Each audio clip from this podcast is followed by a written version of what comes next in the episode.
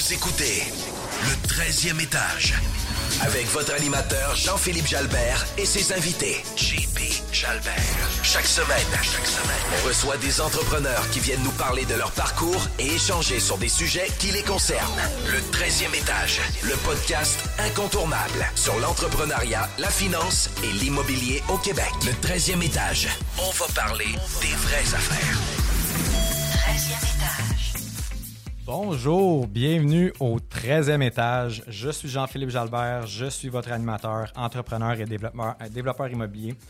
Aujourd'hui, j'ai l'honneur d'animer euh, cet épisode avec euh, Christiane Van Bolus. Comment ça va, Christiane? Bonjour Jean-Philippe, ça va bien toi? Ça va super bien. Avant de présenter notre invité aujourd'hui, on va parler de différents sujets qu'on aborde euh, très peu souvent en immobilier.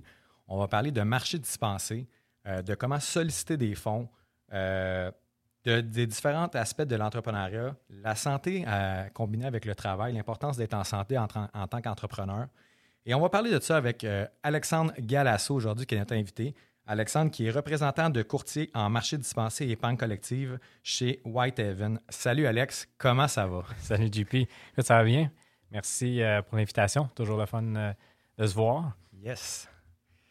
Donc, Alex, euh, pour les gens qui ne te connaissent pas, parle-nous un petit peu de. ah, ben, tout d'abord, c'est quoi un représentant de courtier en marché dispensé? Parce que pour bien des gens, ça doit, doit dire absolument rien. Donc, explique-moi un petit peu c'est quoi ton travail, puis on ira après ça pour, euh, le- sur le parcours.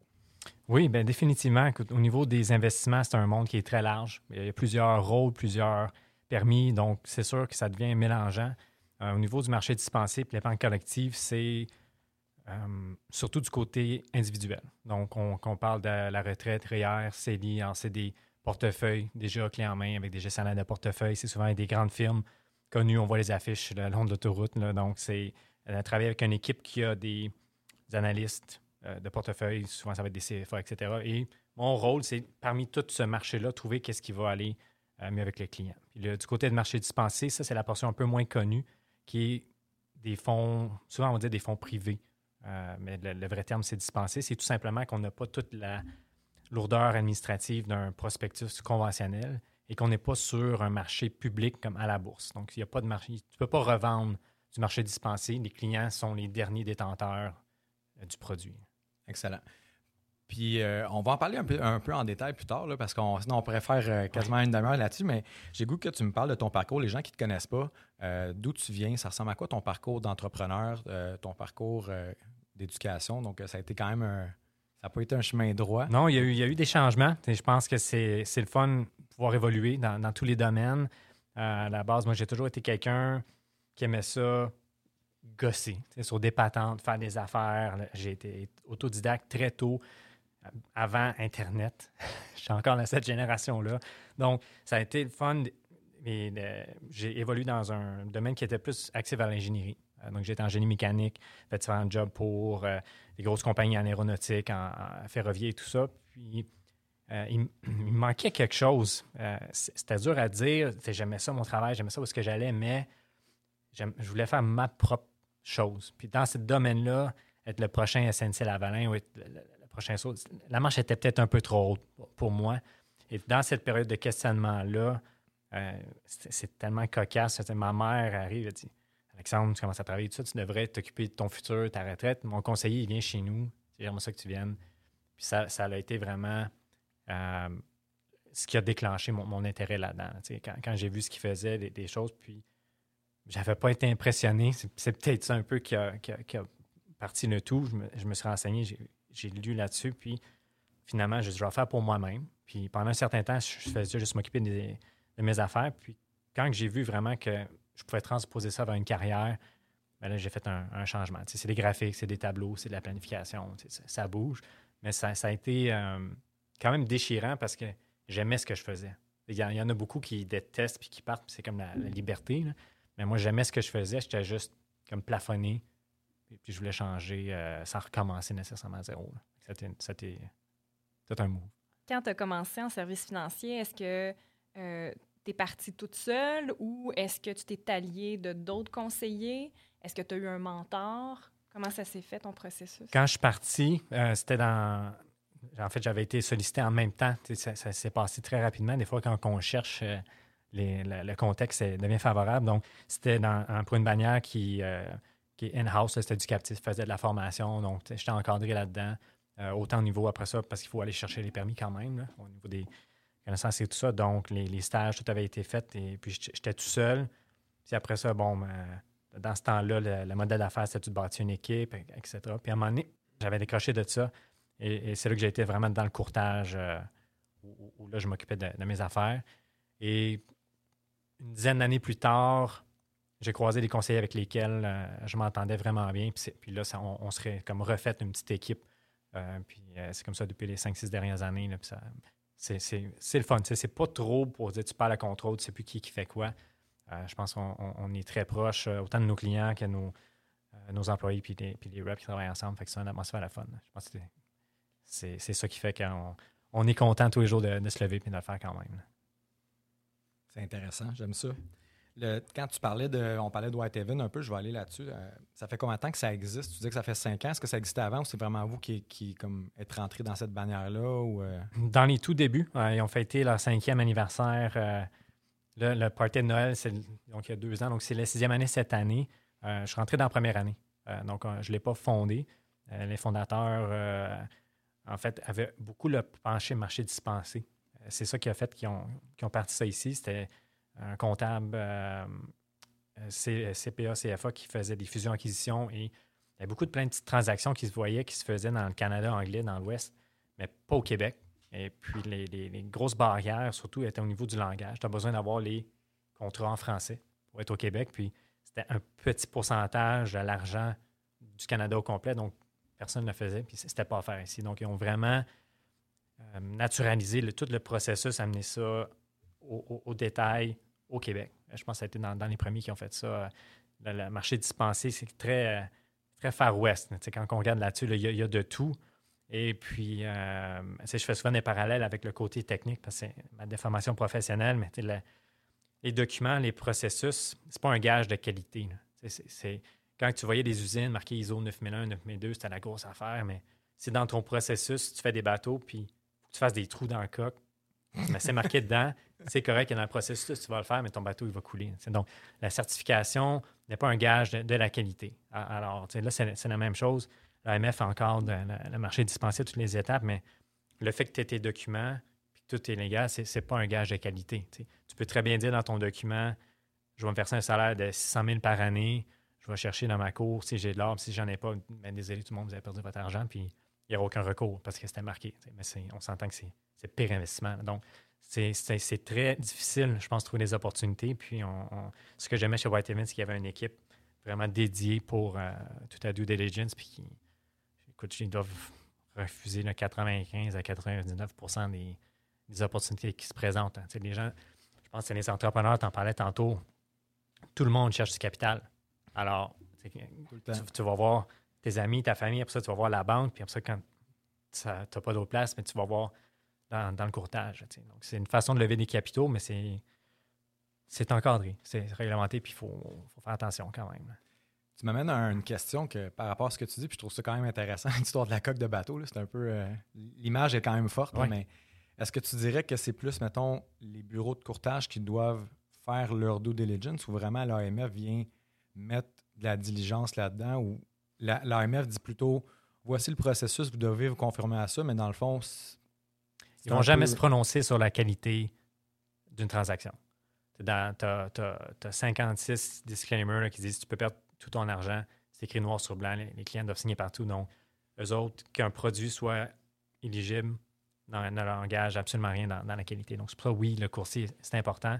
C'est une petite industrie. Puis, dans, dans les. euh, L'association qui est le, le PCMA, le Private Market Capital Association, il y a beaucoup de, de lobbying pour essayer d'amener les cabinets à, se responsabiliser par rapport à ça. Ça partit dans le Canada anglais, puis dans le Canada anglais, il y a eu beaucoup d'abus. Les gens, ils vendaient ça un petit peu. Regarde, voici, j'ai cinq deals. On met un peu d'argent dans chaque. Il y en a qui ne marcheront pas, il y en a qui vont marcher. Puis ceux qui vont marcher, bien, ça va compenser pour les autres. C'était ça. Ça a été ça pendant longtemps. Alors, euh, tout était correct, tout était légal, tout était conforme, mais les, gens n'ont pas des belles expériences. hein. Donc, je pense que c'est d'arriver à un contexte qui fait en sorte que la, firme qui, qui veut commencer à distribuer quelque chose, mais c'est parce qu'elle elle ne croit pas juste euh, pour, pour l'aspect de lever des capitaux, mais elle croit que ça va fonctionner. Puis elle a fait le travail en arrière pour euh, les bonnes raisons. Je pense qu'il y a aussi la notion de, de responsabilité partagée, euh, tant au niveau de l'industrie, de l'autorité des marchés financiers, des cabinets, des courtiers, mais aussi des clients, de faire leurs devoirs et leurs leçons, de lire la documentation, faire leurs recherches, s'informer, bien s'entourer de professionnels, puis de poser les bonnes questions aussi, puis de pas nécessairement investir dans n'importe quoi. Euh, Oui, tout à fait. Les, clients ont tendance à faire confiance à leurs euh, représentants et ça, c'est un couteau à deux tranchants. Et donc, donc, ça facilite beaucoup de choses quand le climat est bon, quand, quand tout va bien, mais ça ouvre la porte à, certaines situations, justement, où les, les- les gens ne lisent pas. Et, et ça, c'est euh, dans, dans tous les types d'investissements, qu'on parle des fonds, qu'on parle des actions. Je ne pense pas que les clients ils lisent les, les prospectus puis les assemblées annuelles des actions qu'ils ont dans leur portefeuille.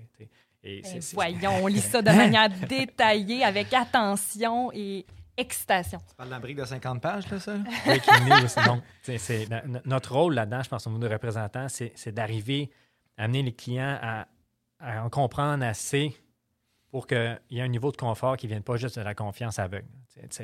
Je, déteste quand, quand quelqu'un va venir dire euh, Ah, vas-y, fais-le, je te fais confiance. C'est- Merci, mais non, je ne peux pas parce que euh, faut, faut- que tu aies un minimum de compréhension pour voir dans, dans, dans quoi tu t'embarques parce que c'est c'est- c'est énormément de choses. Tu en parlais, les, les briques, les prospectus, c'est ça, c'est des, des centaines et des centaines de pages. Un- Une notice d'offre qui est dans le marché dispensé va être peut-être 80 pages. Donc, c'est- light, mais c'est quand même énorme. Tout à fait. Puis tantôt, quand tu, tu parlais de. Ça m'a amené à un point quand Christian a parlé de responsabilité, mais moi, je, en fait, ce que tu disais un peu, c'est que le marché dispensé, quand tu parlais du Far West, c'est que dans le fond, tu peux. C'est spécifié que c'est des investissements risqués parce qu'on investit dans le privé, on investit dans des, des gens qui ont besoin, qui ont un capital de risque qui est peut-être un peu plus important. Il y a un mot qui me venait en tête, c'est l'éthique. Puis Mm. l'AMF n'est pas capable d'intervenir dans, dans l'éthique. Tu peux dire, gars, tu vas tout perdre, mais ça se peut que je parte avec une partie d'argent parce que moi, je payais un commissionnement sur l'argent que tu as déposé. C'est- des capitaux libres. hein. Que les, gens ont cette liberté-là d'entrepreneuriat de, partir leurs choses et malheureusement, euh, ça peut être bien écrit que je vais prendre ton argent et tu signes ici et, c'est ça qui va arriver. Ils sont, ils sont pas, ils, font leur travail au, au niveau de l'encadrement, mais tant qu'il n'y a pas de, de fraude, les, les recours sont, sont- très faibles. Des- des- quand c'est mal géré ou qu'il y a eu des dépassements de coûts ou des erreurs. Donc, la, due, diligence est importante, l'é- l'éthique aussi. Moi, ça fait cinq ans que je suis dans ça. C'est, relativement nouveau. J'en ai vu des affaires de, de- compagnies qui essaient de venir, puis de, toutes sortes de façons. Puis, ah, mais regarde, on va faire ça, on va faire ça. Mais... Donc, c'est, important. Euh, et je pense que c'est la portion qui est la plus difficile. L'industrie, plus que les clients vont en demander, plus que les, les- compagnies, les, les offres vont, vont s'y plier. Euh, je pense que ça a été un peu la même chose avec les mouvements de, de, femmes au niveau de position de leadership et, et d'ordre. On recule quelques années. C'est inconnu aujourd'hui. Tu regardes Microsoft, toutes, les grandes compagnies ont des politiques internes et les, stocks sont à la, à la hausse pour aussi des, des raisons d'éthique de, de- je pense, de, bon traitement là, overall. Ah, tout à fait. Ça m'amène à la prochaine question. Tu sais, Qu'est-ce qui fait que, mettons, Whitehaven ou ton cabinet se distingue des, des compétiteurs sur, euh, sur le marché? C'est un cabinet niche. euh, c'est un- c'est une petite boutique. on n'est pas beaucoup. Puis, on, a un lien très proche avec euh, les dirigeants. On est capable de, de savoir les vraies affaires pour prendre ta ligne. Puis, je pense que c'est un esprit de famille. Euh, beaucoup de gens à l'interne se connaissaient d'avant dans, dans leur haute vie. Puis, on- nos premiers clients, c'est nos amis, no- notre famille. T'sais, Moi, ça fait 15 ans que je suis dans l'industrie. Puis, tout est parti de, ce que j'avais de plus proche. C'est sûr, moi, déjà, en partant, je vais être très réticent à amener quelque chose de nouveau à mes clients. C'est parce que ça, la plupart, c'est- des amis de la famille. Donc, le, lien de confiance, il faut qu'il soit là du côté client, mais il faut qu'il soit là du côté de la firme aussi. Et donc, on, on regarde euh, tout, ce qu'il y en est, puis on fait un certain travail de notre bord aussi, mais il faut que tout le monde fasse leur travail aussi. La, la- firme, elle fait un premier screening, elle passe au travers, puis après ça, quand on a nos, nos formations, nous autres à l'interne, sur, euh, sur les différents produits, mais on, peut parler ensuite à ces dirigeants-là. C'est très proche. Donc, le marché dispensé, on va dire euh, 1.0, ce qui se faisait avant, c'était juste une façon pour les grosses compagnies d'en d'en avoir encore plus. C'était des affaires de 50, 100, 200 millions. C'est pas ça le, petit entrepreneur ou, le moyen entrepreneur. Donc, le- le- les deals qui se font présentement, ça va être des deals de entre 5 et 20 millions. Euh, la plupart sont partis ici au Québec. C'est des entrepreneurs qui sont partis au, Québec. Il y a des chercheurs, il y a du monde dans l'industrie du média, il y a du monde euh, dans l'industrie immobilière. Euh, je pense que tu en connais un. Donc, c'est le fun parce qu'on peut rejoindre ces gens-là tous très proches. Et donc, ça être transparent, ça être familial. Alors, le, le lien de confiance est là, mais il est vérifiable puis il, est- il continue. On, on est en continu en discussion avec ces gens-là. Quand les clients ont des questions, ça fait partie du quotidien. Après ça, répondre, ça, ça facilite notre travail beaucoup. là. Tu parlais des types de, de projets que vous avez ou des types, de, dans le fond, d'investissement.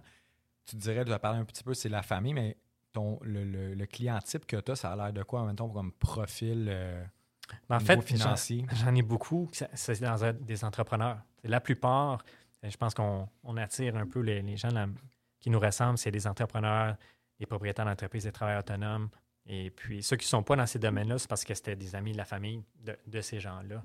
Euh, pour se prendre en main, les fonds de pension, on n'en a pas quand on est travailleur autonome. Et euh, il faut se prendre en main. Et malheureusement, même des comptables agréés n'ont pas cette formation-là de, comment planifier un- une retraite ou comment accumuler des sous. Euh, les, gouvernements, les écoles, les banques, il n'y a personne vraiment qui, fait ça. Donc, ça revient aux individus de, se prendre en main, mais ils sont occupés avec leur business, ils sont occupés avec, tout le reste. Alors, ça, prend du monde comme nous pour vraiment les accompagner là-dedans. Moi, je juge qu'on est, que je suis partner avec tous mes clients dans ce qu'ils font parce que je m'occupe de tout ça pendant que les autres s'occupent de leur business. Puis ça leur permet de garder le focus. On fait des spot checks de temps en temps. OK, on est rendu là. Accent, ça va bien. OK, on fait ça. Puis ils repartent. Puis autant les bons coups que les mauvais coups. Euh, L'année passée euh, a été une année vraiment épique. Et puis, il y a eu des gens qui ont eu un chiffre d'affaires qui a augmenté. Ça a créé des opportunités. Il y en a d'autres en restauration ou autre. Là, ça a été plus difficile. Fait qu'il faut être là aussi à ce moment-là pour, ces gens-là. Puis on peut comprendre quand on a vécu ces hauts et ces bas-là. Je pense que c'est plus facile après ça de, comprendre euh, parce que c'est pas. Tu n'apprends pas ça dans les livres. Ah, clairement. Tu as parlé un petit peu de ton début entrepreneuriat. J'ai goût de te demander les problématiques que tu as vécues euh, dans ton parcours d'entrepreneur. Ou les, les- les faiblesses, peut-être les enjeux que tu as vécu à travers ton parcours euh, qui était quand même assez varié. Oui, Ouais, c'est sûr, les premières questions, je reviens, c'est famille, amis, tu, tu penses ça va être les premiers à t'encourager là-dedans, mais c'est pas tout le temps le cas. Euh, dans mon cas, écoute, j'étais- jeune quand j'ai commencé ça. euh, Donc, le, tu rentres dans un domaine sérieux, financier, cravate, tout ça. Donc, ça a été, ça a, été très difficile de trouver les, premiers clients. Je pense que c'est un peu ça partout, mais d'autant plus quand c'est des industries euh, où l'âge moyen est beaucoup plus élevé. Puis toute, l'ambiance aussi, je pense, euh, c'est pas à ça que les gens pensent euh, quand on veut voir une business jeune, C'est sûr que ça a été un, un défi. Et pour ceux qui se lancent en affaires, je pense que c'est tu trouves les gens qui vont t'encourager puis, puis re- qui restent avec eux. Que, que ce soit ta famille ou non. Ça serait le fun que ce soit ta famille, tes amis proches, mais il y a des chances que ça ne soit pas le cas. Et, et après ça, c'est d'être capable de, de faire la distinction entre les deux puis, puis pas détester tes amis parce qu'ils ne t'encouragent pas. euh, euh, c'est c'est des choses qui arrivent. Ma, ma toute première, là, je- tu me fais penser à quelque chose. J'étais encore en ingénierie, puis ma toute première petite business, j'avais été à un salon euh, entrepreneurship là, qui est à Montréal. C'était Ouais. au Palais des Congrès, là, puis ils sont tous là. puis ils ont, ils ont toute la, la prochaine affaire. C'est des machines distributrices. Puis écoute, tu t'en vas là, ah, c'est génial. Tout le monde mange des, des chips, des barres de chocolat. Il y en a. Puis, je travaillais, je visitais beaucoup d'usines avec, mon travail, euh, des, sous-traitants, etc. Puis j'ai envoyé tout le temps. Je disais, c'est parfait. On, on part là-dedans. Puis tu as fait toutes les erreurs possibles, inimaginables. tu sais. Donc, paye trop cher pour euh, toutes tes affaires. Après ça, euh, ils poussent pour la vente, tu t'embarques trop vite, tu es excité, tu rentres dedans. Puis c'est les, les kitsch typiques de, de, de- de vente poussée, là, un, peu, un peu comme Ah, c'est euh, des franchises, timeshares, un peu t'as- franchise. Ouais, là. ça, c'est Ouais, des ça. franchises. Fait que tu vois, t'achètes tout, tout est overpriced, tout est dedans. Et tu rentres là-dedans. Puis c'est mon erreur, c'est ça a été qu'après, j'ai commencé à, à me renseigner plus. Tu sais, quand tu vois, ben voyons, ça, ça, coûte cher, euh, les profits sont pas là, tu sais, les, les territoires sont pas là. Puis c'est une industrie. euh, dans ce temps-là, c'était tout euh, de l'argent comptant. Là, il y a du monde des fois qui viennent et ils disent ben là, euh, tu peux plus mettre ta machine ici, c'est c'est nous qui mettons la machine. OK. C'est- alors, ça- tu- vois toutes sortes de, de- de surprises de ce côté-là. Puis, on était supposé être trois au départ, moi, ma conjointe puis un, un autre ami. Puis lui était aux études, il y avait tout le temps du monde. C'est lui qui devait les, les desservir, les, les, les vider, les remplir, tout ça. Puis, à la dernière minute, il a choqué. C'est- c'est- des choses qui arrivent. Fait que là, bon, on, se retrouve deux, les deux, on travaillait à temps plein. Ça fait que le midi, avait les affaires dans l'auto, allait remplir les affaires. Puis c'est, euh, ça a été comme une double vie pendant un certain temps. Puis été capable finalement de- d'en racheter d'autres. Il y, en, avait qui en vendaient sur Kijiji, qui ont vécu la même affaire que moi. Tu ramasses euh, à moitié prix, j'ai repackagé avec les miennes, j'ai réussi à tout revendre le paquet ensemble à, quelqu'un qui était déjà dans l'industrie, qui avait déjà un réseau. Puis break-even là-dedans, mais faut, je pense faut être capable de, de se retourner rapidement. Je pense que c'est un des gros avantages des, des entrepreneurs, euh, c'est d'être petit. Euh, des grosses, grosses firmes ne peuvent pas du jour au lendemain changer leur direction. Tandis que quand tu es entrepreneur, il y a quelque chose qui ne marche pas, tu peux adresser ça tout de suite, puis trouver des solutions euh, rapidement. Je pense pas beaucoup plus rapidement qu'un- qu'une grosse entité, mettons. Ouais, un Typique, gros bateau, c'est long à tourner. Une petite chaloupe, ça tourne, ça tourne Exact, rapidement. exact. Tes plus grandes forces, tes plus grands succès dans ta carrière d'entrepreneur, Alex? Écoute, je pense que ce qui m'a aidé, c'était de pas trop réfléchir. dans, dans, dans un sens, c'est- D'avoir une pense- certaine inconscience. oui, parce que je pense que notre plus grand ennemi, je pense, c'est la, la réflexion. C'est des fois de trop penser puis pas agir. Et, et ça, j'ai dû l'entendre dans tous les cours de vente que j'ai fait par la suite. L'analyse dans ma vie. paralyse. Oui, JP, exact. Donc, et, et c'est des, ça, c'est des, des atouts que j'ai développés, mais du côté de l'entraînement physique. Euh, j'ai, fait la préparation pour un triathlon euh, Ironman, puis je, peux- te dire que ça ne me tentait pas de m'entraîner à tous les jours. Mais à un moment donné, tu enlèves le choix. Il est là, il est dans ton horaire, il est 6 heures, j'embarque sur mon vélo. Et c'est de prendre.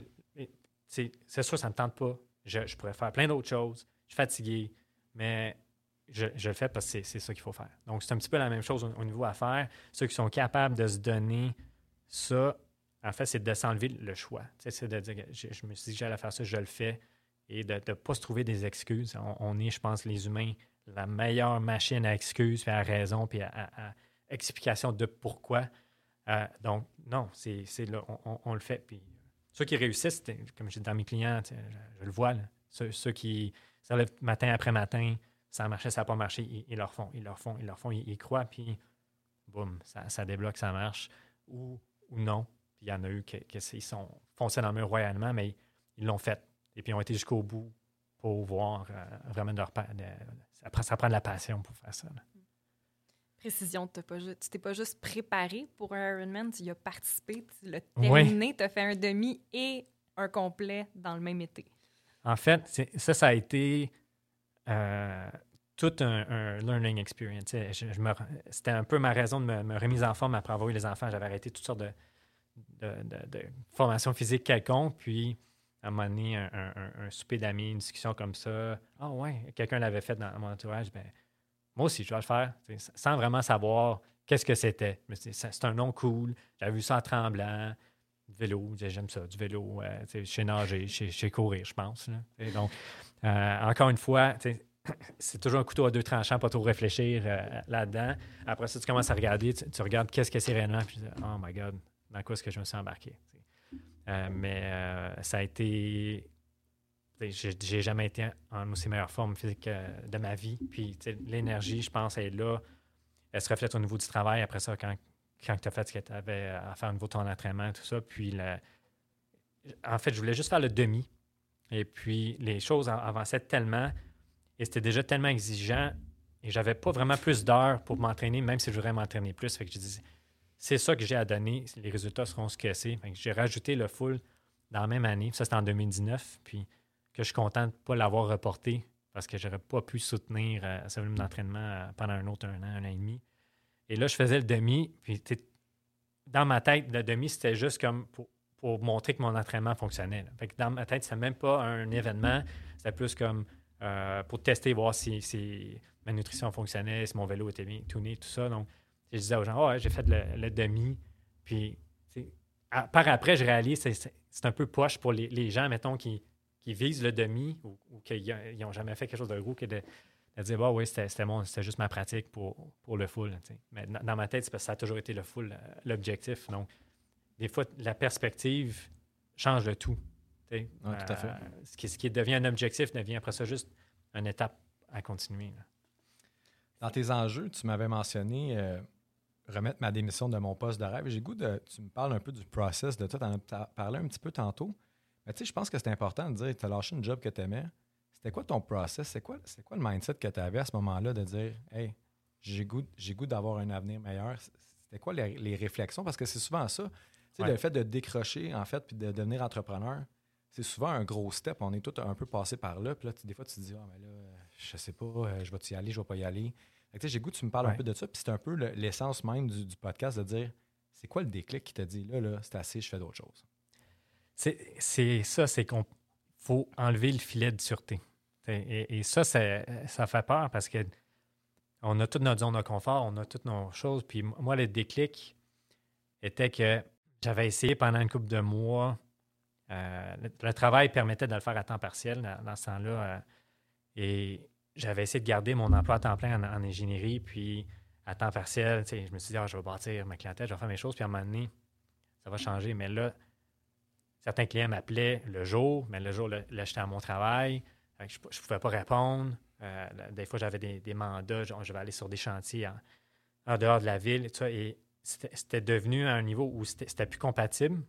Sauf que ma business de, de, de services financiers n'était pas du tout assez grosse pour rem- remplacer mes revenus. Quand j'étais sorti de l'école, j'étais sorti avec euh, mentions. J'avais eu les meilleurs jobs tout en partant. C'était quand même un gros step down pour partir là-dedans. Euh, j'a- J'avais déménagé en condo euh, avec ma conjointe. Elle était euh, aux études encore. Fait que j'étais tout seul à amener tous les revenus. Et c'est des discussions. Tu sais, Ensemble, on, était deux. Fait on a regardé aux, deux. Elle dit fait ce que tu penses. Mais ça a été difficile parce que les, les gens avec qui j'ai travaillé, euh, c'était du monde vraiment de cœur à, mon travail. Donc, ça a été difficile parce que je les laissais tomber en quelque part. J'avais un rôle important avec eux autres aussi. Mais je me suis dit, faut, faut que je le fasse parce que je vais regretter si je le fais pas. C'est ce genre de choses-là que tu sais pas qu'est-ce qui va arriver, mais tu sais que si tu le fais pas, tu vas le regretter. Alors, euh, je, me, je me disais, regarde, de le faire puis de me planter, je pourrais toujours retourner dans le domaine. J'ai- des excellents skills là-dedans, mais de ne pas le faire, je pense que je le regretterais. Puis c'est ça qui a été vraiment la fin, plus que tout le reste, parce que tu n'as aucune idée vraiment après ça de où ça peut aller. Mais pour dire on, lâche, on y va, c'était ça a été plus de dire je, je veux pas. euh, you only live once. hein, puis je, je veux pas ne pas l'avoir fait. C'était plus en fait de ne pas le faire que de le faire qui a fait en sorte que je l'ai fait. C'est un peu contradictoire, mais j'y pense à haute voix. Puis dans le fond, c'était ça le thought process qui est arrivé. Ben, c'est malade. Tu sais, en fait, je peux, Ouais. pas, euh, je peux pas aller à l'encontre de ça. Moi, je me suis fait tatouer, tu sais, euh, Die with memory, not dreams. Ça fait dire, c'est des fois de- le, de- le fait de manquer quelque chose, à un moment donné, il n'y a rien qui peut t'enlever ça. Tu sais, à un moment donné, si tu l'as pas fait, j'aime mieux euh, tu sais, vivre avec euh, une mémoire ou un regret de dire que je l'ai pas fait, que je l'ai fait, puis c'était pas ce que j'aimais, que de ne Ouais. pas l'avoir fait. que je pense que c'est un excellent Ah, exact. conseil, en fait. là. Euh, mais la raison pourquoi tu es en affaires, le, ton, ton, ton big why, mettons, on parle souvent de ça, le pourquoi. euh, tu, tu me parles de Ouais. ça? Sur- surtout dans toutes les fameuses formations, sais, ça Ouais. revient toujours au why. Et ça aussi, ça a changé beaucoup. Euh, quand j'étais plus jeune, euh, pas d'enfants, pas, pas de- trop de responsabilités. Ton why, euh, je pense qu'on se vend un why. Dans, dans ce temps-là, c'était juste, je m'étais mis des chiffres, je m'étais mis des targets, puis euh, c'était les formations Millionaire Mind, Tony Robbins, tout ça, puis tu aspires à ça, tu sais, c'est pas trop. Fait que c'était juste un why de, de grandeur, mais euh, un peu flou. Puis, c'est- ça, fait en sorte que c'est c'est dur de, de le faire 7 jours sur 7 euh, non-stop tout le temps, parce que tu, te permets certaines choses, parce que tu n'as rien vraiment qui donne euh, ce fameux push. je dirais, le- les enfants, euh, pour, pour ceux qui ont des enfants, ils vont peut-être euh, me rejoindre là-dessus, ça change beaucoup, parce que tu es obligé après ça de prioriser certaines choses, puis, puis de déléguer d'autres choses, parce que tout, d'un coup, tu as vraiment plus un certain temps que tu avais avant. Et, tu vas faire d'autres choses. Donc, mon why s'est converti un petit peu à euh, est-ce que je voulais être présent? Tu sais, je voulais être capable de faire quelque chose après ça qui, euh, qui me permettait d'être présent. Euh, quand je suis avec ma famille, je pense à eux autres, Puis quand je suis au travail, je pense au travail. Pendant longtemps, ça, ça a été tout le temps. Je me sentais mal parce que je n'étais pas en train de travailler. Puis au travail, je me sentais mal parce que je n'étais pas avec. Un sentiment Avec, de culpabilité. Là. Oui, donc ça, ça, ça a été, euh, ça a été ça pendant un certain temps. J'ai été chanceux que quand j'ai eu mes enfants, j'étais déjà à, à moitié de parcours, on va dire, dans, dans la carrière. Donc j'ai été capable de, de ralentir un tout petit peu. Mais les premières années, même, euh, tu connais ma conjointe, au premier accouchement, je travaillais de l'hôpital. J'a- J'allais faire des rendez-vous, puis je revenais sur la chaise dormir après, tellement que j'étais dedans. Alors, quand ça s'est arrivé, là, il y a eu des casseurs, puis après ça, ça n'a pas de sens. Ça n'a pas de sens de, de faire ça. Puis, euh, Avec le temps, j'ai envie de te demander, Ouais. est-ce que tu t'es développé, tu t'es développé des trucs ou des mécanismes pour mieux concilier le travail, ton rôle dans ton cabinet, puis ta vie de famille? Euh, là aussi, c'est de s'imposer soi-même des choses. Euh, donc, je me suis mis des limites que, je respecte, puis je, mets des rendez-vous euh, familiales à même titre que je mettais des rendez-vous d'affaires. Donc, je, me, tiens des respecter puis des faire. Et ça aussi me force à déléguer. J'aime beaucoup faire les choses moi-même. J'ai- une fierté au travail que je fais, même dans les petites tâches qui, que n'importe qui pourrait faire. J'aime ça les faire, mais à un moment donné, faut, déléguer. Ça, ça m'a aidé. euh, et, ça se fait. Ça se fait par vague, ça se fait par palier. Tout le monde aimerait que ça soit bien smooth, puis c'est l'équilibre, ça va bien, mais, mais c'est pas ça. Ça va vraiment que tu arrives, puis là, tu frappes un mur, je peux plus, je peux plus, ça marche plus. Boum, boum, on délègue, ça marche, puis des fois, ça revient. Des mauvais pieds, je pense ils reviennent. euh, Il y a des choses, je pense qu'il y a un travail continu tout le temps. J'essaie de me souvenir de, phrases ou de moments clés des, des fois que j'ai entendu, euh, soit des clients euh, ou dans des livres, d'autres personnalités, puis de me ramener là-dessus. C'est un travail constant. Écoute, c'est tellement vrai Ouais. ce que tu dis, puis je suis convaincue qu'il y a plein d'entrepreneurs euh, qui nous écoutent, qui ont euh, les mêmes enjeux, les mêmes, les mêmes défis, Mm. tu sais. Puis moi aussi, je les rencontre. Moi, j'ai un, j'ai un post-it sur mon babillard en arrière de mon ordinateur qui dit Am I the best person to be doing this right now? Est-ce que je suis la meilleure personne pour faire ça? Maintenant? Parce que c'est pas nécessairement naturel. Puis des fois, tu as absolument raison. Faut se, faut se le rappeler. Puis se pratiquer. Veux, veux pas, ça se pratique, ça se développe. Puis en fait, euh, je trouve ça vraiment intéressant la discussion qu'on a en ce moment parce que déjà, on, a déjà quelques épisodes de tournée. euh, puis c'est un sujet qui revient quasiment à chaque épisode. Puis on dirait que c'est plus présent qu'avant, cette, euh, cette conscience-là ou cette notion-là de, de concilier travail-famille. Avant, on voyait plus des gens qui étaient un petit peu plus workaholic. J'ai l'impression que c'est peut-être appelé à, à dis- pas, disparaître, là, mais à, à s'amenuiser, ça, se- se diminuer avec le temps où on, on veut passer un peu plus de temps de qualité. Puis je trouve ça intéressant qu'on ait cette plateforme-là pour parler de ça. Puis de, Ouais. des gens qui font, Hey, dans le fond, moi, je travaille 200 heures semaine, puis euh, je m'en fous de mes enfants. On a eu Guillaume Contant, justement, qui, dans son épisode, qui parlait que lui, a volontairement pris, euh, on dit une retraite, mais c'est une sabbatique pour passer du temps de qualité avec ses enfants. De le dire, c'est une chose, mais lui, il l'a- réellement fait. Je trouve ça quand même euh, inspirant. Puis des fois, ça amène une notion aussi de dire, dans le fond, si j'ai à mourir dans 3, 4, 5 ans, euh, c'est quoi? Est-ce que mes décisions auraient été différentes? C'est peut-être de, des fois de profiter un petit peu plus des, des enfants, de la famille, des, choses qu'on aime, parce que des fois, on ne sait pas c'est quoi l'avenir nous réserve. Je pense que c'est bon de garder ça en tête aussi. L'entrepreneuriat, on, on est tous là pour faire de l'argent. Je veux dire, il n'y a pas personne qui se part en affaires pour, faire sais. On veut, on veut bien vivre, on, veut s'acheter de la liberté, s'acheter une retraite qui est peut-être un petit peu plus euh, modulée ou plus tôt. Je trouve ça vraiment intéressant qu'on aborde ce sujet-là encore une fois aujourd'hui avec Christiane, avec Alex. Euh, je pense que ça fait réfléchir, ça peut faire réfléchir beaucoup de gens aussi à, travers ça. Tout à fait. Je pense que c'est un, ça va être un défi constant. On est dans une culture de travail.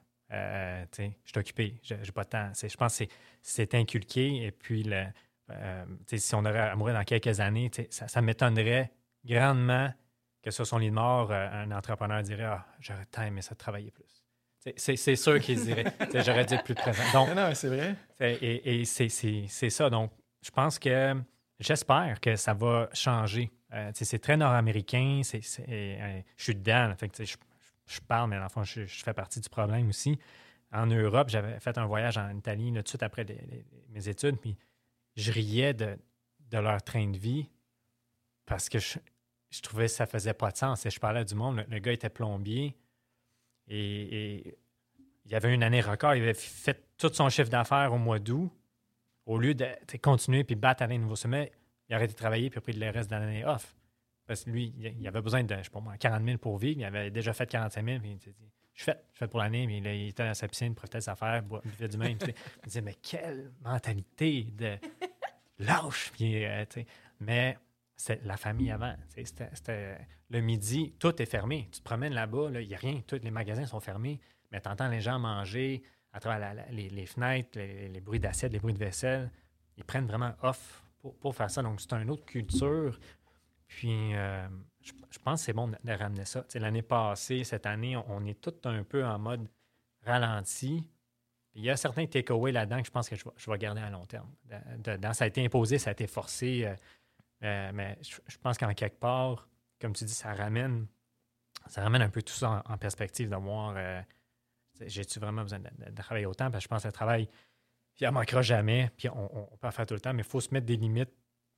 Ça, je pense que c'est- soi-même. Je, pense que c'est très difficile que quelqu'un peut t'imposer des limites, surtout en tant qu'entrepreneur.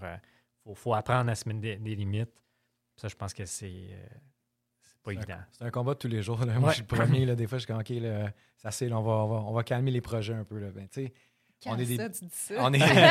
ben, Excusez, là. on est, on est. Ben non, mais des C'est fois. enregistré, on- ça, faudrait le noter, ça, je pense. non, mais tu sais, des fois, c'est, on est des bébites que, que on- quand on commence à être créatif, ben, on a toujours des affaires, on, tu sais, on a du succès, on veut faire d'autres projets, on fait plein d'affaires. Fait que, je pense que des fois, c'est de faire attention aussi. Là, puis moi, le premier, là, je lève la main, euh, des fois, là, je suis comme, my Ouais. Euh, la, machine à idées, elle peut-tu ralentir un peu, là, parce que des fois, c'est un peu, c'est un peu cinglé. Ouais, Entre 7h30 puis 8h le matin. Oui, exactement. Mais euh, avant d'aller à la pause, Alex, j'ai le goût de te poser une dernière question. Yes. Euh, ça serait quoi les, les caractéristiques d'un bon entrepreneur pour toi? Ça serait quoi les conseils que tu donnerais à, à des gens entrepreneurs, soit qui veulent aller en finance, soit qui veulent aller en affaires? On en a discuté un petit peu, mais j'ai goût que tu me fasses un petit wrap-up peut-être de tes meilleurs conseils que, avec ton expérience d'entrepreneur. euh. Je pense que le, le meilleur conseil, c'est vraiment de faire le tour de la question comme il faut. Avant de se lancer dedans, aujourd'hui, il y a tellement d'informations que si tu te fais une idée, c'est sûr que tu vas trouver une information qui valide ton idée. Donc, c'est c'est pas de chercher ça, mais de chercher aussi les points qui vont contre pour voir vraiment les, deux côtés, parce qu'il y a toujours deux côtés à tout, mais c'est trop facile, je pense, juste de, mettre des puis, puis d'avancer et d'aller voir des gens qui l'ont fait. Euh, je pense que les, réellement, puis, puis euh, en, toute transparence, je pense réellement que les gens qui ont, qui ont réussi ont, vraiment euh, le goût de partager ça. Moi, quand quelqu'un me dit Ah, comment tu ferais ça, c'est sûr, je vais partager avec. Et je pense que ça, ça se transpose à tous les domaines. J'ai écouté les, les autres podcasts as fait aussi, puis les, gens sont prêts à partager. Donc, je pense qu'il ne faut pas avoir peur de demander. Ne dérange pas les autres. On, on- ça, fait partie de la game. Puis, même si on peut éviter des douleurs à quelqu'un, puis des, pitfalls, ça, va être des premières choses qu'on va partager. hein, Qu'est-ce que tu as fait? Donc, définitivement, de, s'entourer de personnes qui l'ont fait et, de, se renseigner à c'est quoi les. euh, qu'est-ce qui m'attend euh, de- dedans. Puis pas voir les gens comme de la compétition nécessairement. euh, les entrepreneurs, c'est surprenant à quel point il y a de l'entraide, même dans des domaines euh, identiques. Et donc, t'as- le, le marché est tellement grand que je ne crois pas vraiment à, que je fais de la business, mais il faut que je te l'enlève à toi. là. Donc, je pense d'aller voir les autres, puis de, de- de se renseigner auprès des gens qui l'ont fait. Parce que l'information, aujourd'hui, je pense qu'on a un, un- une orgie d'informations et euh, malheureusement, on, on- on peut tomber dans une ligne puis se vendre l'idée de n'importe quoi. Ah, euh, C'est tellement vrai ce que tu dis, Alex. Puis, je pense que le podcast est un est une façon de démontrer ça, ce partage-là de, de culture, d'entrepreneuriat et tout ça. Puis c'est- ça le but. Puis je suis tellement d'accord avec toi. Il ne faut pas avoir peur de, de demander, de se renseigner puis de bien s'entourer. c'est une belle fenêtre. puis Je suis content qu'on fasse ça aujourd'hui. Puis je suis content que ça- cette technologie-là existe. Je ne suis pas vieux, mais je il, y a, il y a 15 ans, ça n'existait pas. C'était des modems euh, 14K, on, on se connaissait. Il n'y avait rien de tout ça. Donc, c'était l'information, c'était vieux. C'était dans les encyclopédies, dans des dictionnaires. Donc, là, aujourd'hui, l'information est instantanée et haute. Et, euh, et c'est juste maintenant aussi, je pense qu'il faut, être capable de voir les fameuses fake news. Il y en a aussi dans, dans tous les domaines. Donc, c'est d'être capable de discerner euh, et de toujours avoir un petit, euh, un petit doute, de, de rien prendre pour acquis, poser les questions et si on si ne comprend pas ou si on n'est pas d'accord, euh, de ne pas le faire. Je pense. En finissant, tu m'as marqué histoire de pompe appui. Pompe de haut appui. Ouais. On va donner ça avant qu'on aille à la pause. Ça, c'était dans, dans une des, des fameuses formations que j'avais faites. Ça, ça m'est resté parce que c'est classique. Euh, donc, c'est deux fermiers et euh, ils, ils doivent amener de l'eau à leur ferme. Alors, il y en a un, il part tous les matins avec son seau, puis euh, il amène de l'eau à, à sa ferme. Tandis qu'il y, a une- pompe à puits qui est juste là. Puis là, on dit, mais pourquoi tu ne fais pas juste la prendre au puits au lieu d'aller à la rivière? Mais il dit, elle ne marche pas. Alors là, euh, il, commence à pomper, il pompe. Puis pendant ce temps-là, l'autre, il fait des allers-retours, il amène l'eau, il amène l'eau, puis il, nourrit euh, ses animaux, il s'occupe de, son jardin, l'autre. Il pompe, il pompe, il pompe, il pompe. Puis, au moment où l'autre avait arrêté, puis décidé qu'il ne marchait pas, que ce soit après deux heures ou trois heures, ben, il a continué, il a continué, il a continué. Éventuellement, l'eau est sortie. Et, après ça, elle n'a jamais arrêté, le, le jet qui était dedans. Donc, il était juste beaucoup plus loin que ce que la plupart des gens auraient eu la patience, puis le manque de détermination un peu pour, pour se rendre. Donc, je, trouvais ça euh, très visuel. Je suis quelqu'un de visuel euh, aussi, puis cet exemple-là m'est vraiment resté. Puis, je, peux le voir, le monsieur qui, qui pompe, puis il n'y a rien qui sort, tout le monde rit de lui, puis il continue, puis finalement, quand ça sort, ben là, ah tiens, c'est lui qui a la, Ah la ouais. richesse, là, tout à coup. là. Le marathon. Dans, Ouais. la vie, là, ça- c'est pas t- les choses trop vite, trop faciles, trop rapides. Des fois, c'est peut-être pas les meilleures choses euh, nécessairement. Absolument. Merci Alex pour, euh, pour ton partage. Déjà, euh, déjà la pause. Donc, euh, avant de poursuivre, on va euh, prendre une petite pause. N'oubliez pas, tous nos épisodes sont disponibles sur le site web du 13e étage, sur toutes les plateformes d'écoute, donc euh, Spotify, Apple Podcasts, Google Podcasts, Balado Québec et YouTube. On se voit dans quelques instants. Merci à tous nos commanditaires qui permettent de rendre possible ce podcast. Nos commanditaires officiels, Lux Images Solutions, agence visuelle immobilière qui font de la photo, vidéo, drone, visite virtuelle, rendu 3D et bien plus. La Taverne lieu de tournage officiel, institution mythique, voire même emblématique à Montréal sur le boulevard Saint-Laurent depuis 1927. Nos commanditaires or PMML, Imo Finance 91, DL Performance, François Lamarche, courtier hypothécaire résidentiel multiprêt, Magex Technologies, gestion immobilière Faleschini Mercier, Charlton Hubs avec les marques Veuflico, Diplomatico, Glenmorangie, Artbeg et Buffalo Trace, les jeans québécois Bleu Royal et Jardin Verdé, les microbrasseries québécoises Trou du Diable et Brasseur de Montréal, le thé à boire Mana, Immobilier Jalbert. Et finalement nos commanditaires argent Wi-Fi Estrie, Prestiplex et Ziplex. Merci à tous. Euh, De retour au 13e étage avec Christiane. Euh, Comment ça va?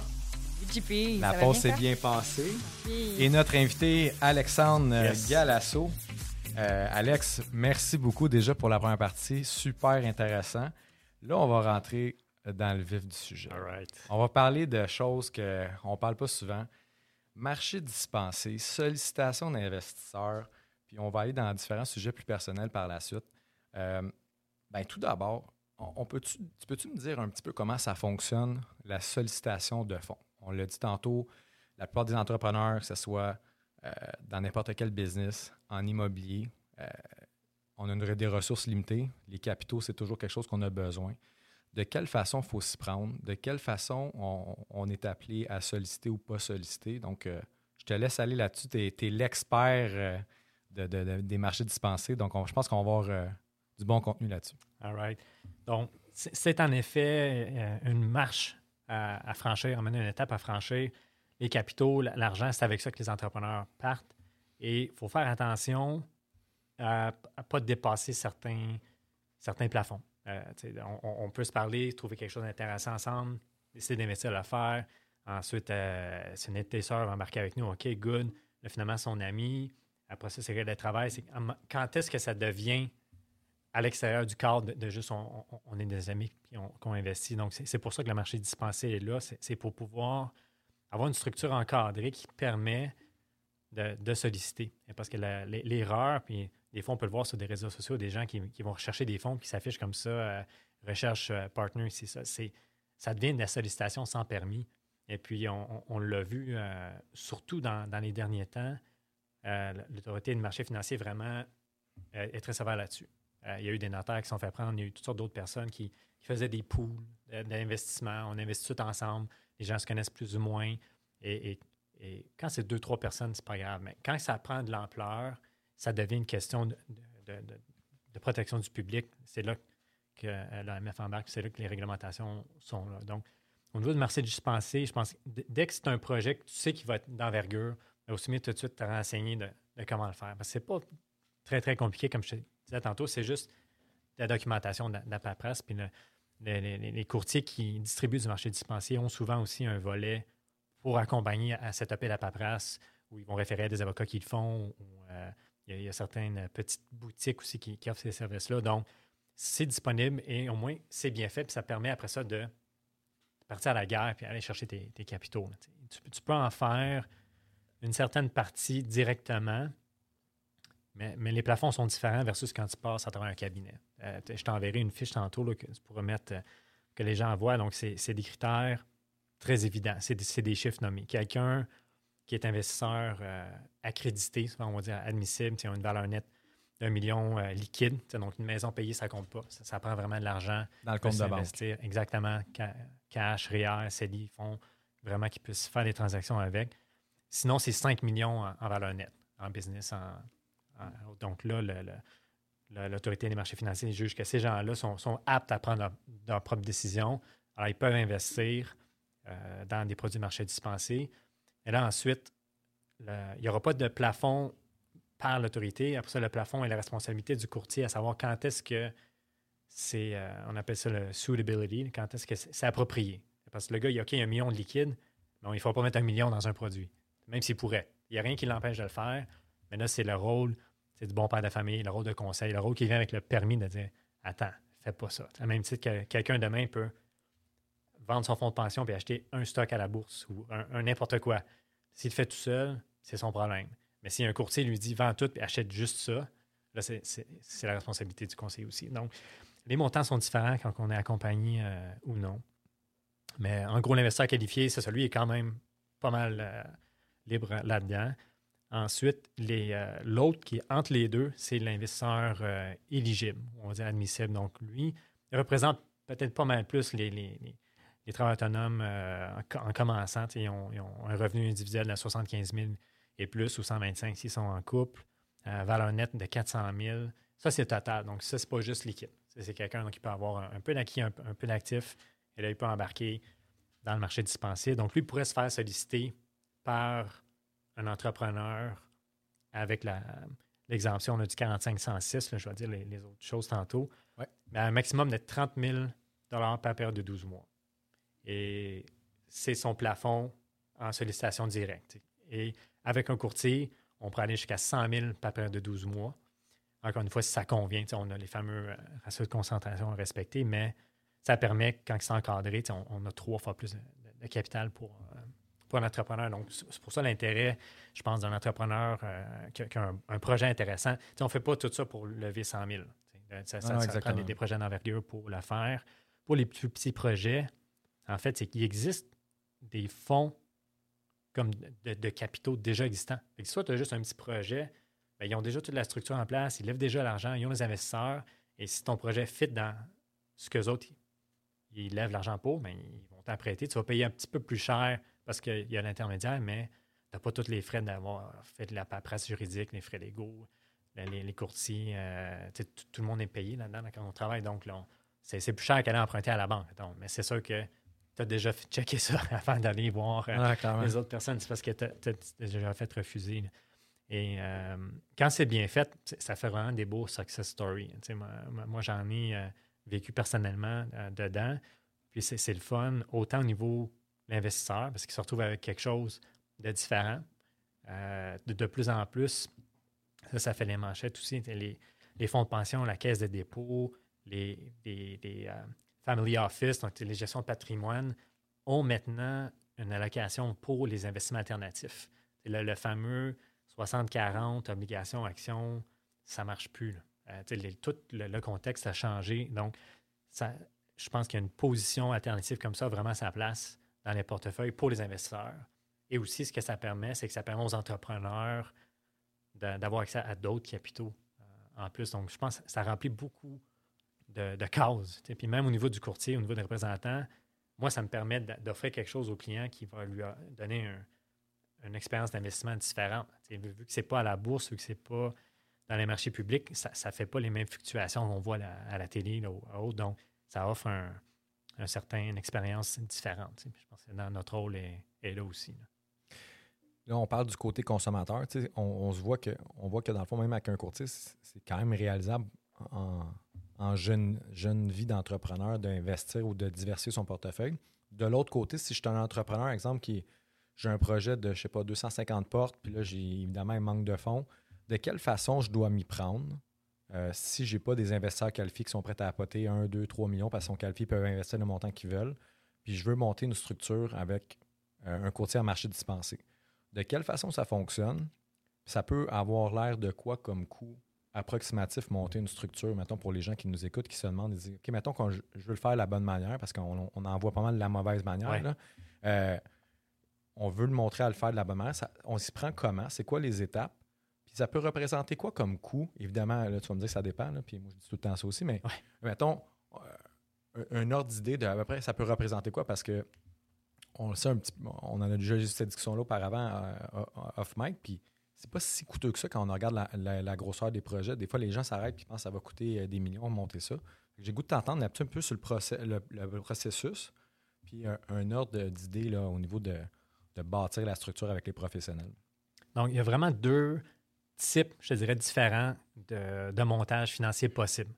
Euh, ceux qu'on va retrouver pour l'immobilier, euh, je pense que va te rejoindre un peu plus, ça ressemble à, un taux d'intérêt. Euh, il y a les prêteurs privés qui vont prêter euh, du 12, 15, 18, 20% ça va dépendre des garanties, ça va dépendre des, autres choses. C'est un, petit peu la même chose du côté du marché dispensé, c'est qu'il faut arriver à un chiffre qui est intéressant pour les investisseurs, mais qui permet aussi au projet de fonctionner l'investisseur ne prendra pas le risque d'investir dans un projet pour aller faire 3 Et à- à- Alors, c'est sûr que du côté de l'entrepreneur aussi, il faut qu'il s'attende.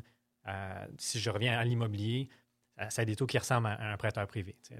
Entre le coût de financement, mettre en place euh, tous les documents, faire euh, un petit peu de reporting quand même à chaque année de, de comptabilité.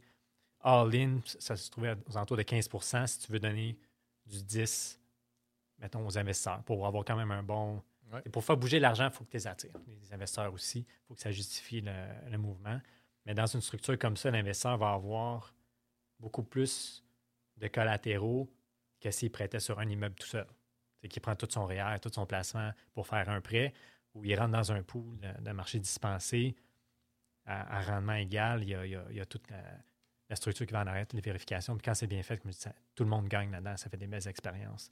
Pour les plus petits entrepreneurs, que autres, c'est plus euh, partage de profit. Il y en a qui se disent, regarde, je préfère euh, la donner euh, upside à la fin. C'est possible. C'est souvent des plus petits deals qui sont faits comme ça. Parce qu'à ce moment-là, la documentation, la paperasse, je dirais une quarantaine de, mille, ça couvre la documentation lé- légale pour quelque chose de, de base. Puis ensuite, c'est couvert par les premiers raises. Ça rentre dans le budget du, du fonds. Puis à la fin, il y a une plus-value sur le, projet. Puis tous les investisseurs en- embarquent là-dedans. Souvent, ça va être 4-5 ans. Euh, les gens ne veulent pas s'embarquer pour 10 ans euh, dans- l'immobilier. Souvent, ça va être un bridge que le fonds immobilier ou de, de second rang, après 4-5 ans, il se refinance après ça dans le conventionnel puis rembourse les investisseurs. C'est vraiment le marché dispensé tombe dans un monde intermédiaire où, en tout cas, dans notre firme, on ne sera jamais les premiers. C'est la personne qui, a- son rêve, mais qui n'a pas les sous, qui n'a pas d'actifs, qui n'a pas rien.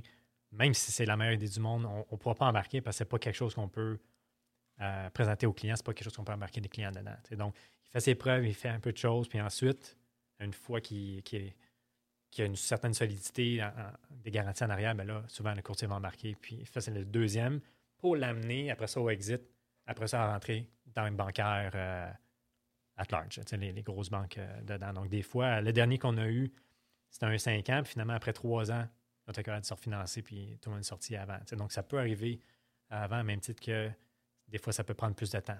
C'est pour ça que c'est important de, de notre rôle, de bien identifier au niveau du client.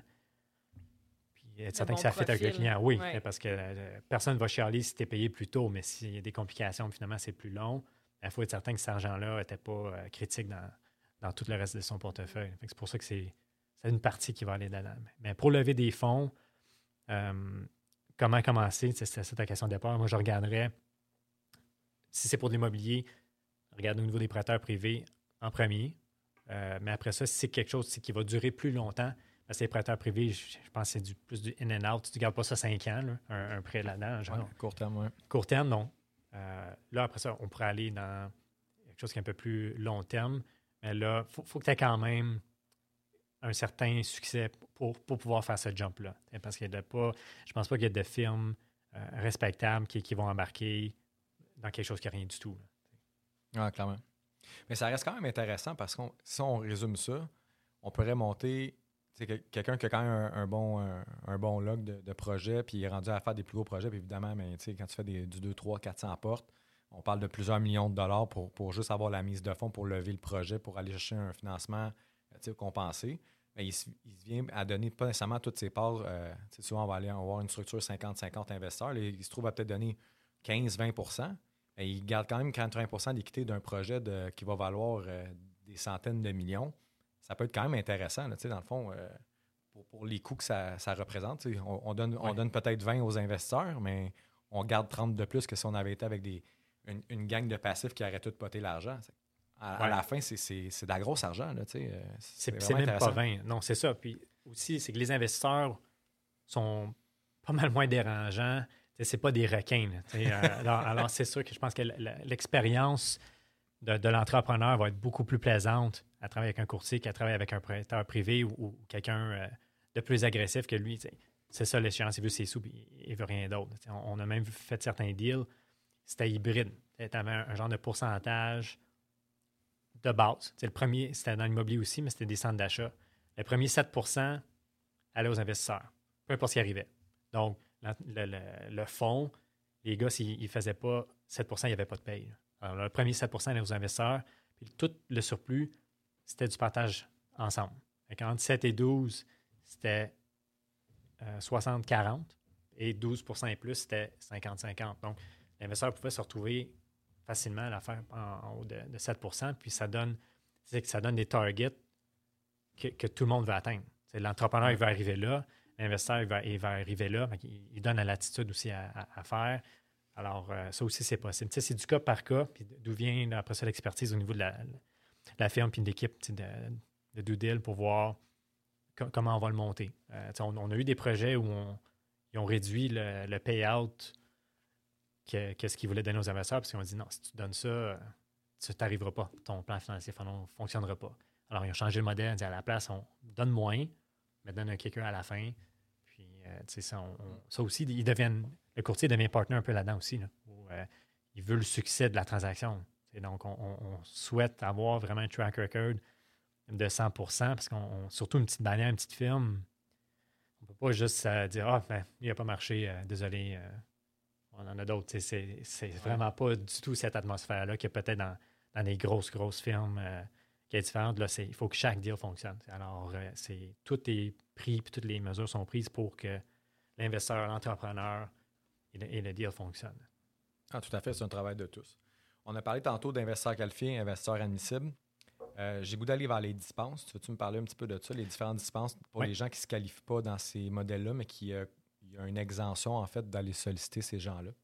Exact. Donc, il y a des exceptions à tout. Là, ça aussi, le marché dispensier en, fait partie. Tantôt, je parlais de l'investisseur accrédité ou admissible. Si on ne rentre pas dans cette catégorie-là, tu as un nom puis tu es vivant. Tu, peux mettre 10 000 tant que c'est pas trop concentré versus le, reste. Fait que tout le monde peut encourager un, moins entrer dedans euh, tant que c'est pas comme leur seul 10 000 qu'ils ont dans, dans la vie pourraient euh, embarquer dedans. Mais après ça, on tombe dans des, exemptions de, plus gros niveau. Un investissement d'un coup de 150 000 aussi ne ferait pas partie de ces critères-là. Mais il faut que ça soit fait dans une compagnie et il faut que la compagnie n'a pas été créée juste pour faire cet investissement-là. Le but des exemptions, des exemptions pardon, pas de bypasser, c'est juste de, simplifier certaines transactions qui, font du sens à, à faire. Une qui revient tout le temps, c'est la, l'exemption euh, friends and family, amis et famille. Puis souvent, les entrepreneurs, euh, ils pensent que tout le monde, c'est leurs amis. sais. Alors là, là, oh, lui, on, on va le mettre, euh, dit, dit que c'est un ami, il y a la famille, tout ça. Puis il y a, il y a un, un concept qui est utilisé, le, le test le- de la salle de bain. En gros, c'est pour savoir si c'est vraiment quelqu'un que tu connais. C'est euh, ben, juste de me dire quand, quand tu vas chez eux, est où la salle de bain de, de cette personne-là? Si la personne, ne sait pas, pas vraiment un ami. Là. Tu ne peux pas le passer dans, dans ce, ce deal-là. Parce que c'est le genre de questions qu'ils vont poser. Si jamais il y a un. euh, parce que les vérifications, le marché dispensé, contrairement peut-être à d'autres transactions, à tous les mois, à chaque transaction, il y a un rapport qui est envoyé à, l'AMF de toutes les transactions qu'il y a eu. Donc, euh, ils sont systématiquement toutes divulguées, toutes envoyées. Alors, les, vérifications sont très fréquentes là-dedans. Alors, il faut. Si on a 99 de, de l'argent qui est c'est d'exemption amis de la famille, c'est clair que ça va être un, un flag parce que ceux-là sont révisés euh, automatiquement. Donc, c'est euh, c'est là pour accélérer quand c'est vraiment le cas, mais c'est pas pour essayer de, de- de passer au travers. Parce que c'est ça, c'est c'est la réglementation moi, là-dedans. là. Donc, En fait, je voulais t'en parler du test de, de la salle de bain parce que quelque chose que tu m'avais dit auparavant, puis ça m'avait marqué parce que souvent on dit ça, ouais, ouais, mais tu sais, dans le fond, les amis. Les amis Facebook, là, Ouais, c'est pas des amis. C'est exactement ça. Pas pour pas pour l'investissement. C'est ça. Non, tout à fait. Ça prend un lien euh, euh, plus proche, vraiment, pour, pour se qualifier de, de ce côté-là. Mais quand c'est vrai, comme je disais, euh, ça peut être très, très bon. là. parce qu'à ce moment, eux autres, ils n'ont pas de limite. Donc, la- la- les parents proches ou les, les vrais amis proches qui, qui veulent l'encourager vont, vont pouvoir le faire vraiment. c'est vraiment là pour la bonne chose, mais c'est pas pour permettre de solliciter tes amis euh, Facebook. Là, mettons. Ah, tout à fait. Puis tu m'amènes à ma prochaine question avant de passer au côté, au côté personnel. On parle de sollicitations souvent sur Facebook.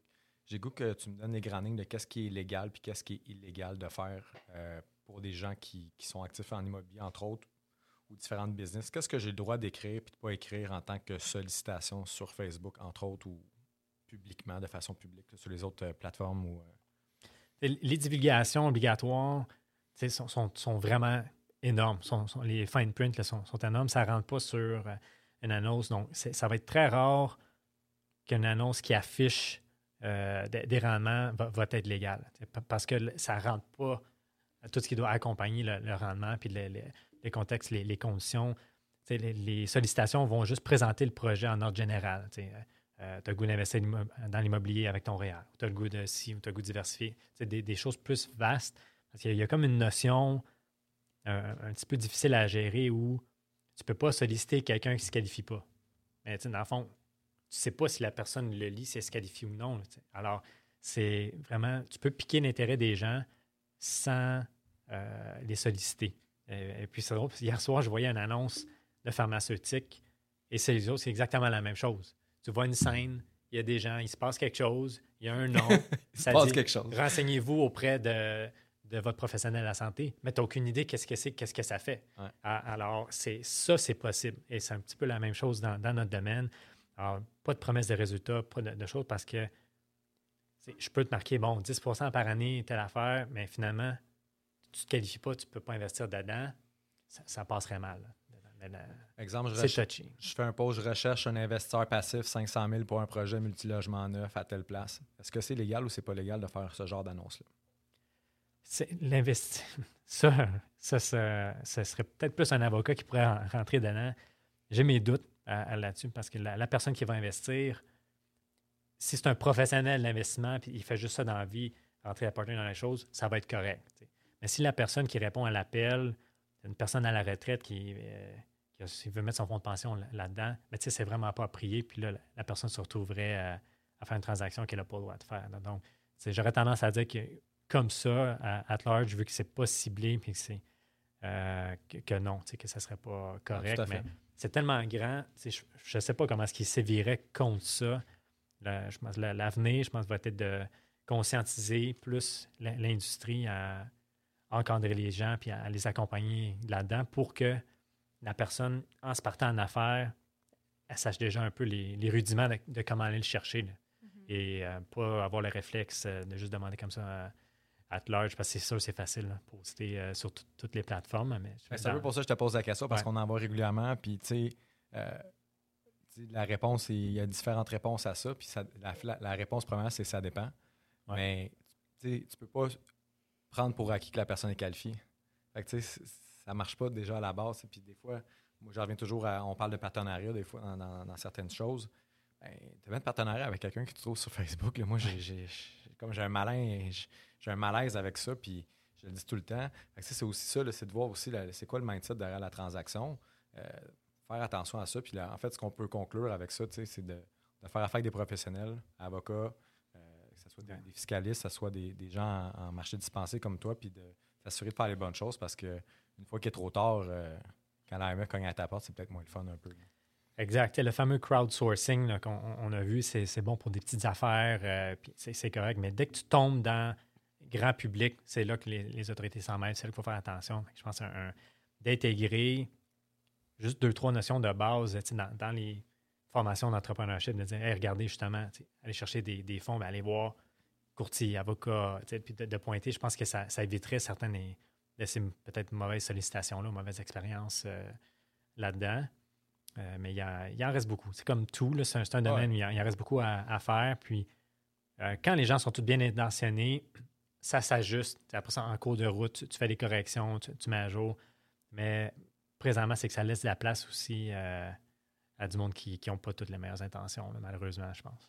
Oui, puis, puis en fait, je suis vraiment content que tu sois là parce que c'est exactement ça. Puis les gens, la plupart des, gens qui vont écouter ce podcast-là, ils vont dire Je savais même pas que ça existait, ce job-là dans la vie. que les gens vont être un peu plus conscientisés, vont faire un petit peu plus attention quand ils sollicitent pour des projets. Puis peut-être qu'ils vont dire Hey, ça, c'est peut-être pas la bonne manière de le faire. Fait qu'au moins, si on peut amener ça aux gens qui nous écoutent, ben, ça va être déjà ça euh, dans, dans le marché de l'entrepreneuriat, dans le marché de l'immobilier. Les entrepreneurs, mais aussi les consommateurs qui investissent, ils vont peut-être un, un petit peu plus euh, euh, faire, ils vont peut-être faire attention euh, davantage sur dans quoi ils investissent. Ah, tout à fait, la protection du public. Ouais, Ah, le fameux euh, c'est trop beau pour être vrai, là, ça s'applique là aussi. là. Mhm. De regarder c'est qui qui est en arrière de ça, c'est quoi, euh, qui qui a préparé les, les- les choses. C'est une belle page web, n'importe qui peut avoir ça pour, pour pas cher. C'est donc c'est d'avoir euh, qu'est-ce qui est en arrière, c'est qui les gens, c'est qui les, les équipes, ça tu été vérifié, c'est vérifiable. euh, euh, porter l'œil critique, j'en parlais tantôt de, de ça aussi, de- de- d'être capable de poser des questions. Puis les, les professionnels sont là pour y répondre aussi. Ah, tout à fait. Puis pour rajouter à ça, puis pour conclure, en fait, parce qu'on va continuer sur euh, les autres sujets, mais Yes. je le dis souvent, là, on fait les enquêtes pour des locataires à 50 pour un locataire qui te donne de l'argent. Puis les gens ne font même pas d'enquête sur les gens avec qui ils investissent des centaines de mille, voire des millions. Fait que juste ça, là, tu sais, pensez-y, là. C'est- d'un non-sens sans, nom, là. Fait que, juste ça, des fois, une petite enquête. Ah ouais, euh, t'as un dossier criminel? Ah, OK, mais là, c'est bon parce que quand on va aller au financement, mettons, sur le refinancement, ça serait bon que je le sache parce que la banque, elle, elle va le savoir. C'est ce genre de petits trucs où c'est quoi ton dossier de crédit, c'est quoi tes antécédents, c'est quoi si, tu sais, euh, ah, n'as pas payé tes cartes de crédit, puis tu penses que tu vas me payer. Euh, attends, ça marche pas, là. Tu sais, c'est peut-être un conseil, là, puis ça a l'air vraiment anodin, c'est c'est stupide, mais on fait des enquêtes pour des gens qui nous donnent de l'argent. Euh, pas d'enquête avec les gens qui ont Ah, investi. Moi, je trouve que, ça que pour conclure, Ouais. et c'est important de faire euh, bien les choses, puis de, de- de s'informer avec qui on, on travaille, puis de, si on n'est pas sûr, de consulter des professionnels comme toi, comme des avocats, comme euh, différents autres professionnels qui peuvent aider les gens. Mais même pour, dans la même veine, je pense que c'est Christiane, c'est toi qui m'avais déjà dit ça euh, avec euh, l'IQPF. Il y a une statistique les gens passent plus de temps à magasiner leur voyage qu'à planifier leur, leur retraite ou, ou choisir des, des fonds de placement. Je pense que il y en a une tonne. Ouais, C'était dans un ça, article du, euh, du- de la revue de la Chambre de sécurité financière. Il y avait des études qui avaient été faites. Ah ouais, effectivement, les gens euh, passent plus de temps à organiser un voyage d'une semaine que de planifier leurs finances pour toute l'année. C'est quand même incroyable. Mais c'est vrai? Ah, je sais, mais c'est quand même. euh, on parle souvent d'éducation financière, ça va revenir dans, dans, ce- dans ce podcast-là. Euh, Christiane t'en a parlé dans, dans ton épisode aussi. Euh, écoute, c'est- c'est c'est incroyable.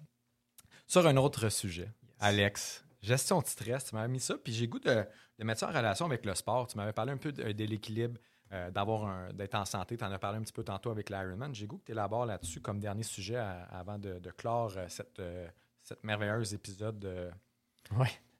Écoute, ça, ça aussi, je suis quelqu'un euh, à la base de très actif je reste pas sur place. Là. Je suis peut-être un fameux non, di- non diagnostiqué, là, comme ma, ma tendre moitié aime me dire. On est tous TDAH dans le Un, un peu, hein, je pense. Et, et ça fait peut-être partie du profil euh, Ça entrepreneur. revient, tu sais. honnêtement, euh, je vais juste te couper 30 secondes, ça revient à chaque épisode. C'est incroyable. À chaque fois, il y a un entrepreneur qui me dit Ah, mais là, dans le fond, je dois être TDAH. Je pense que ça vient en effet avec le profil. On avait Jean-Charles Goyage dans les épisodes passés qui, qui lui, les, les diagnostiqué. Puis il, dit, il dans le fond, il dit Moi, je suis juste une machine à aider, puis j'arrête jamais. Puis je pense qu'on a un peu ce profil-là, les, les entrepreneurs, genre, des gens créatifs. Fait que je trouve ça drôle que tu. Mais je te laisse continuer. Ouais. euh, sur, euh, donc, euh, on est un peu euh, agité. Ben, je, je pense qu'il faut se trouver des, des- des façons de se grounder parce qu'on on peut facilement perdre la notion du temps. Les, les jours, les, les semaines, les, les heures, ça, ça rentre dedans. Puis c'est un stress qui, euh, qui est invisible, je pense, qui, qui s'ajoute. Et moi, je l'ai vécu du côté de l'entraînement où euh, j'étais dedans, arrêté le travail, puis, tu gardes tout le temps ton, ton énergie à un certain high, mais à un moment donné, ça te rattrape. À un moment donné, ça te rattrape, il faut, faut prendre une pause. Et d'où vient, après ça, l'importance de se mettre ses, propres limites pour relaxer, trouver. Euh, j'ai commencé à faire de la lecture, trouver des, des hobbies autres juste pour relaxer le stress parce qu'on. on- en fait, je le voyais pas. Tu étais dedans, tout à coup, c'est comme moins productif, plus d'erreurs, plus sénère, puis tu sais pas pourquoi. La journée se passe super bien, mais plus ça vit, plus. Et euh, euh, c'était juste une question de c'est trop. À C'est trop. On, a toutes des limites, même si des fois on s'en aperçoit pas. Puis ça aussi, c'est un, un petit peu d'essai-erreur. Puis après ça, tu l'attrapes avant. Puis travailler dans des balises, euh, ça ramène après ça à déléguer à, autre chose. On, a bien beau être les, plus beaux, les plus fins, mais on n'a pas plus que 24 heures par jour pareil. Avec la, gestion du temps, et là-dessus, là, il y a des, des milliers de livres là-dessus. C'est, un mal nécessaire en quelque part. Puis quand on commence à le faire, après ça, c'est plus aussi difficile.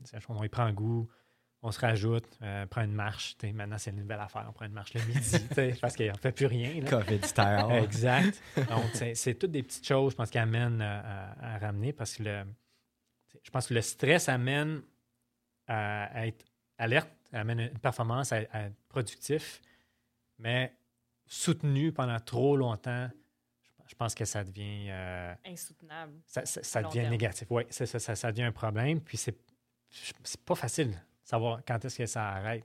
Parce que c'est les journées euh, con- continuent. Donc, c'est. euh, c'est ça, écoute, j'ai pas comme de réponse euh, très courte pour, pour, mais c'est, une des affaires sur lesquelles je travaille aussi tout le temps. Puis les, les stress, je pense pas qu'on peut l'enlever, il faut pas l'enlever, mais on peut en éliminer certains. Aujourd'hui, avec la technologie ou plein de choses, on peut mettre des affaires sur autopilote, puis euh, savoir, OK, ça c'est géré, j'ai pas besoin vraiment d'y penser. La température s'arrange tout seul, ou je sais pas trop. là. Tout se fait quasiment tout seul à, à la maison, des affaires. Donc, je pense qu'on peut, encore une fois, c'est déléguer, mais d'une autre façon, puis de, on se concentre après ça sur certaines, certaines affaires. Il y a de l'aide, euh, les gens qui sont occupés, maintenant, il y a des repas à domicile, il y a des, donc, sous-traiter certaines choses, revenir à l'essentiel euh, et se trouver du temps euh, personnel. Euh, je pense qu'on est des entrepreneurs, des, des, pères, mères de famille, et on est aussi des personnes individuelles. Et puis ça, je pense qu'on on y pense pas tout le temps. Alors, c'est de, se retrouver des petits moments et de prendre une pause. euh, je pense que les entrepreneurs, on a le syndrome de la performance. Euh, puis une chose que moi et et Jean-Philippe on dit souvent, c'est que dans les moments où on sent qu'on a besoin de reprendre notre souffle puis prendre ce relax un peu, c'est qu'on se dit, ben, on peut pas toujours être des Formule 1, tu sais. Ouais. C'est, notre. euh, Puis on notre sait pas, mais- c'est c'est le genre de choses que tu sais pas quand tu es dedans. Non, c'est ça, parce que tu es sur l'adrénaline, tu es dans le moment, tu es, sur une lancée, tout ça. Euh, mais effectivement, euh, ces balances-là, cet équilibre-là, puis des fois, c'est correct aussi de. Puis ça, c'est c'est un concept à apprivoiser, là, mais de s'autoriser à rien faire. Juste Ouais. s'asseoir dehors, là, puis profiter du soleil, puis écouter les oiseaux, puis juste rien faire. C'est ça que tu fais. Tu fais rien.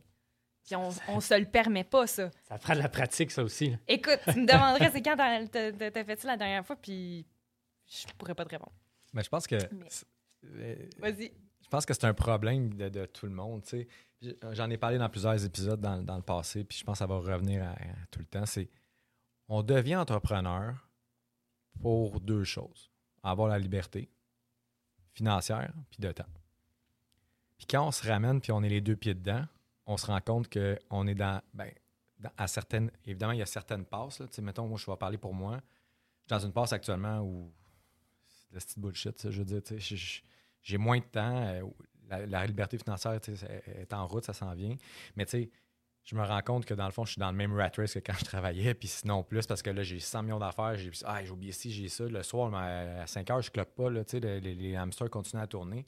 Fait que, tu sais, je pense que c'est de garder ça en perspective aussi, de, de garder du temps pour soi. Puis on a l'avantage, quand on est des entrepreneurs, des travailleurs autonomes, de pouvoir choisir notre horaire. Puis des fois, on dirait qu'on n'en on, on en profite pas tant.